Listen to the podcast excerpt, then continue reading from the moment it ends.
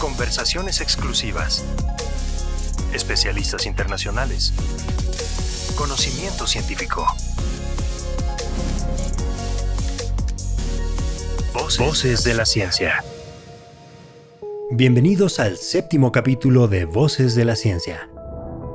En esta tercera temporada le presentamos la conversación con la doctora Esther Holgado, oncóloga, que desde el Hospital La Luz en Madrid, España, nos seguirá hablando acerca del cáncer de mama triple negativo. Lo invitamos a que no se pierda ningún episodio. Recuerde que nos puede seguir en Spotify y YouTube, así como recomendar este contenido a sus colegas.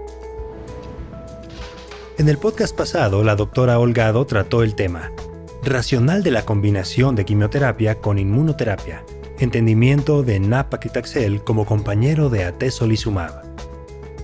En este momento se abordará la determinación del PDL1 para el uso de atezolizumab.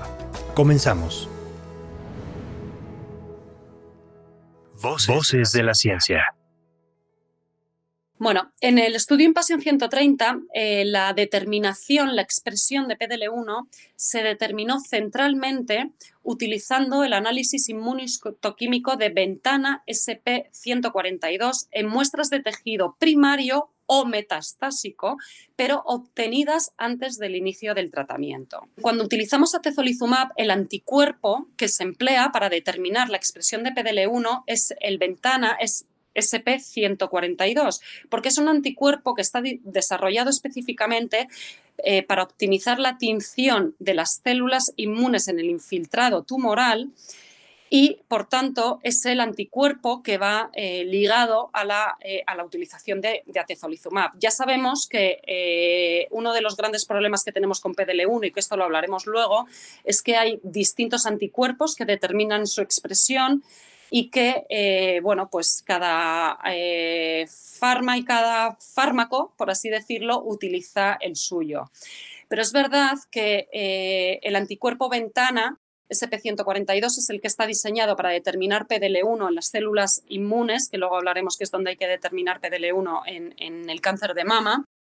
Y por lo tanto se consideró que la expresión negativa de PDL1 era cuando eh, había un menor de un 1% y la expresión positiva de PDL1 era cuando había eh, más de un 1%. Aunque de todas maneras, esto luego lo vamos a, explicar un poquito más detalladamente y simplemente decir que aquí no había, em, no diferenciaba entre una expresión alta o media, simplemente era eh, PDL1 positivo cuando había una expresión mayor del 1% y PDL1 negativo cuando la expresión era menor del 1%.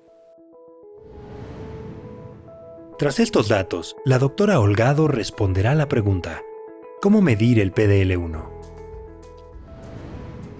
Otra pregunta compleja porque bueno, ya hemos hablado de que hay diferentes anticuerpos para medir PDL1. De hecho, hay dos anticuerpos de ventana que son el SP142 y el SP263 y el anticuerpo de DACO 22C3. Entonces, en ESMO se presentó un estudio muy, muy interesante, eh, un estudio que analizaba retrospectivamente del estudio del Impassion 130. Eh, se analizaban los tres anticuerpos en 614 pacientes del estudio Impassion 130 que tenían muestra para determinar el PDL1 con los tres anticuerpos. Y cosas muy concretas. Lo que se vio en este estudio era que la prevalencia de positividad para PDL1 era mayor con el anticuerpo de DACO, seguido del anticuerpo de ventana SP263 y por último el anticuerpo SP142. Es decir, parece que el anticuerpo SP142 es el que menor número de pacientes detecta PDL1 positivas. ¿Esto es importante? Pues en este estudio lo que se vio es que no realmente. ¿Qué significa? Lo que significa es que los resultados eran los mismos con la combinación de atezolizumab y de napaclitaxel independientemente del anticuerpo que se empleara para determinar PDL1. Es decir, aunque otros anticuerpos eh, detectaran más casos de PDL1, la actividad y la eficacia del, esquema de tratamiento combinado era la misma, lo que significa que el anticuerpo de ventana SP142 quizás detecte menos pacientes PDL1 positivos, pero porque es más específico, pero no pierde pacientes y no pierde sí, pacientes que no se puedan beneficiar del tratamiento porque la eficacia es la misma.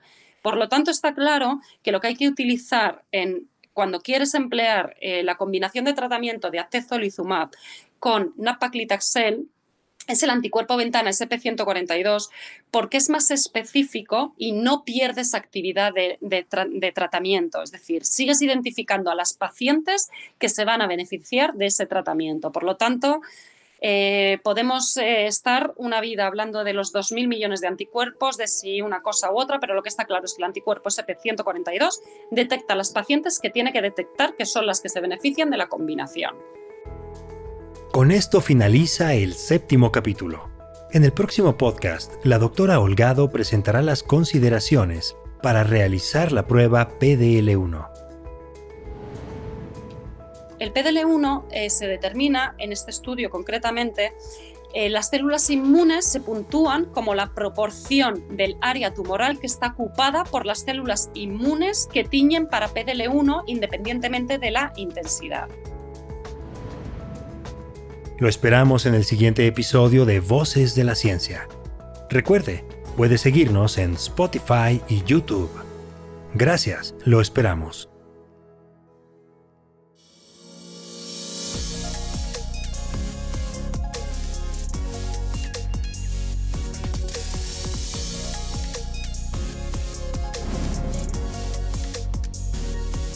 Voces de la Ciencia.